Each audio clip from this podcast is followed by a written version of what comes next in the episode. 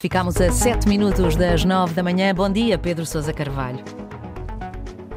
Bom dia, Mónica. Muito bom dia. Ora, temos hoje cinco novos restaurantes portugueses que ganharam este ano a primeira estrela do Guia Michelin.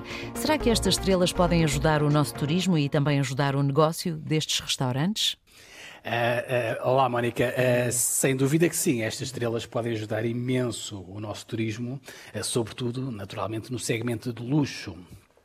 Mas antes de falar de dinheiro e de economia, Mónica, deixa-me primeiro, naturalmente, dar os parabéns a estes cinco restaurantes portugueses que conseguiram este ano, pela primeira vez, uma estrela Michelin. Um parabéns especial ao chefe José Vilés, uhum. que ele já tinha o bel canto, que já tinha duas estrelas, tinha o Tasca, que tinha uma estrela, e agora conseguiu uma estrela para o restaurante Encanto, em Lisboa, com esta particularidade, Mónica, de ser o primeiro restaurante vegetariano em Portugal a conseguir uma estrela Michelin, é obra. É incrível, sim. Com estas estrelas todas, sim, com estas estrelas todas, uh, uh, Portugal vai passar a ter uh, no guia, portanto, do próximo ano, um total de 31 restaurantes com uma estrela e 7 restaurantes com duas estrelas. Uhum. Mais importante até do que as estrelas, Mónica, eu acho que foi o anúncio de que a partir do próximo ano, Portugal vai passar a ter um guia exclusivamente dedicado ao, ao nosso país. Sim.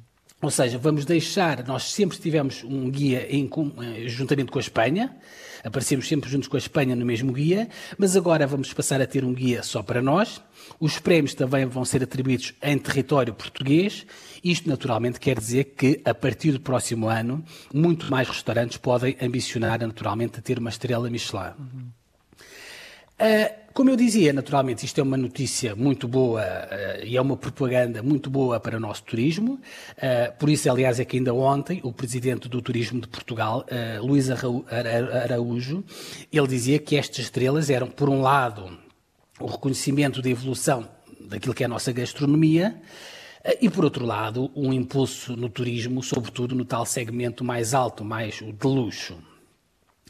Agora sim, Mónica, economia. Obviamente estamos a falar de mais euros, até porque o perfil destes turistas são turistas muito mais endinheirados. Claro. É? Uhum. Eu, eu, vou dar aqui um exemplo, uh, uh, só para termos aqui um termo de comparação. Uh, há dias, Mónica, a Rainer divulgou um estudo feito pela consultora PwC que mostrava que os turistas estrangeiros que chegam a Portugal nos seus aviões gastam, em média, quando vêm a Portugal, 560 euros em cada estadia que fazem em Portugal. Uhum. A Ryanair, como sabes, é uma empresa de transporte de, de low cost.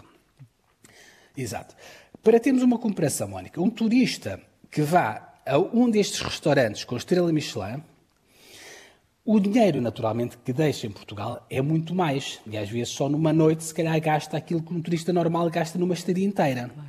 Vou-te dar um exemplo. Ontem estive a ver o, o, o menu do Belcanto, do chefe Avilés, tem duas estrelas, e o preço, por, sei lá, pelo menu principal, estás sentada, Mónica? Estou, estou, sim. São 250 euros por pessoa e sem contar com o menu dos vinhos.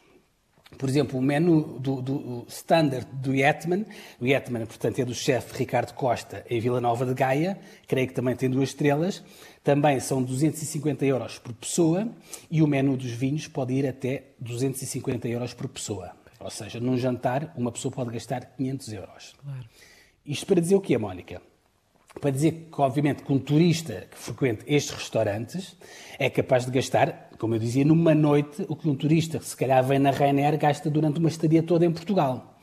E atenção, sem desprimor por nenhum turista que, claro. que viaje em low cost claro. e que gaste menos dinheiro, porque naturalmente também são importantes e naturalmente são bem-vindos. É só para mostrar naturalmente que este segmento de luxo capta naturalmente muito mais dinheiro.